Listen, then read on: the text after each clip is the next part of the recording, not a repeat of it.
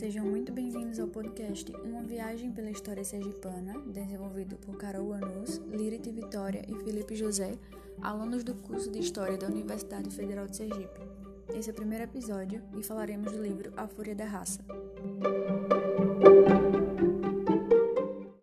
O livro escolhido para discutirmos nesse primeiro episódio é um roteiro cinematográfico e foi escrito pela autora Ilma Fontes, estudiosa das sociedades indígenas.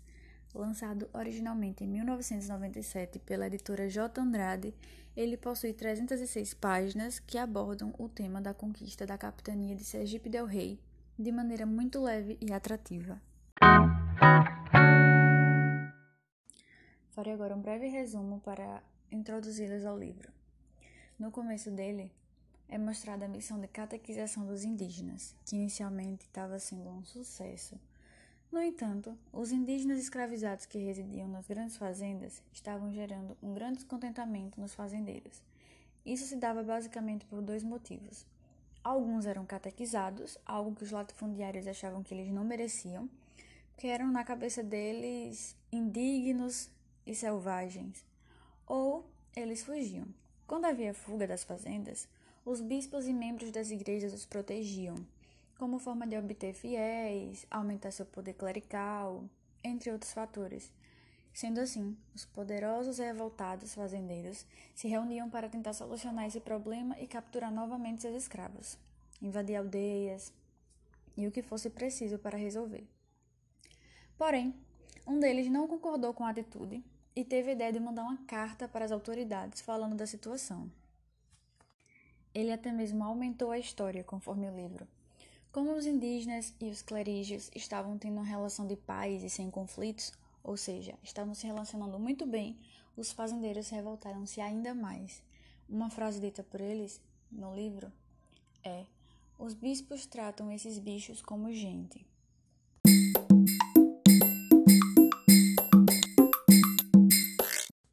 Um momento muito importante no texto foi a tentativa dos fazendeiros de confundirem a mente dos indígenas ao ponto de esses duvidarem dos jesuítas e começarem a se afastar, voltando para onde era seu lugar anteriormente. Algo que mostra claramente a manipulação exercida contra os índios escravizados e a visão de que eles eram leigos, estúpidos e manipuláveis. No entanto, o livro aos poucos demonstra de maneira positiva a índole do povo injustiçado e que sofreu por tanto tempo nas mãos dos colonizadores. Outro ponto que se é válido ressaltar refere-se ao conhecimento histórico-científico. A obra não se encaixaria nesse modelo, por justamente falhar em trazer toda a história baseada em acontecimentos reais, pois alguns personagens e informações de documentos foram criados pela própria autora. No entanto, a obra cinematográfica não deixa de ser um importante e excelente meio de se adentrar na época da colonização de Sergipe e escravização do povo nativo do território.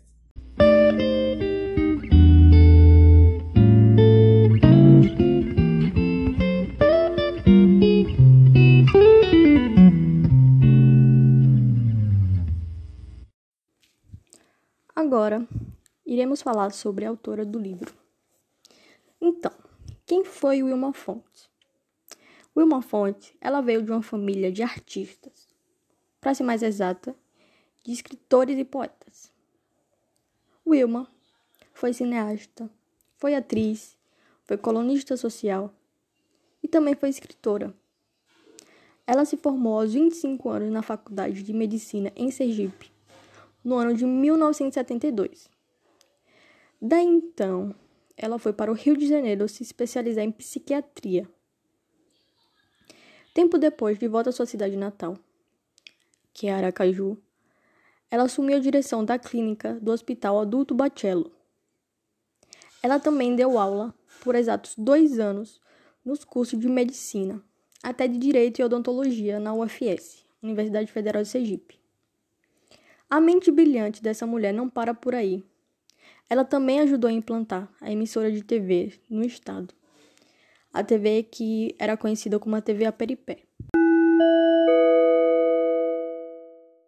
Referindo-se à obra A Fúria da Raça, Ilma declarou que teve severas dificuldades em retratar um período tão recuado na história de Sergipe, pelo motivo de, além de a história ter sido encarregada por homens, Logo, personagens femininos são pouco incluídos, o que dificulta na produção da obra fiel à realidade. Os documentos com os quais ela teve que trabalhar eram poucos e geralmente incompletos, da Biblioteca Nacional do Rio de Janeiro e no Museu do Índio, também no Rio de Janeiro. Tendo que incluir personagens fictícios à obra, a história virou livro, mas foi feita para ser um seriado de TV. Deveria ter entrado no ar dia 1 de janeiro de 1990, data do quarto centenário de Sergipe. Todo o trabalho foi feito de maneira aberta e às custas da própria autora.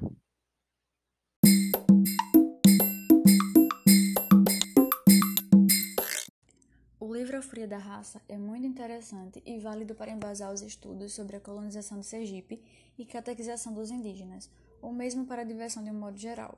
Por ser de fácil leitura e interpretação, é indicado para todos os públicos, sejam estudantes ou não. Além desse livro, outras obras agregam no conhecimento sobre os indígenas e o tema da colonização do Brasil. Uma que acho muito importante citar é o livro Ibiradiô, de Giselda Moraes, e na área musical, o som Aira e Biabá, do cantor Fábio Braza, descreve de maneira incrível o choque cultural e de interesses entre os indígenas e colonizadores. Por hoje é só. Muito obrigada por ter ouvido esse podcast e até o próximo.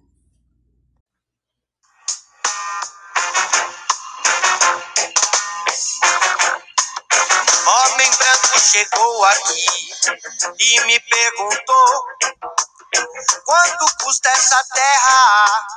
Só falar que eu te dou. Mas eu não entendi. Índio não entende. Minha terra é minha mãe. E a mãe não se vende. Minha terra é minha mãe.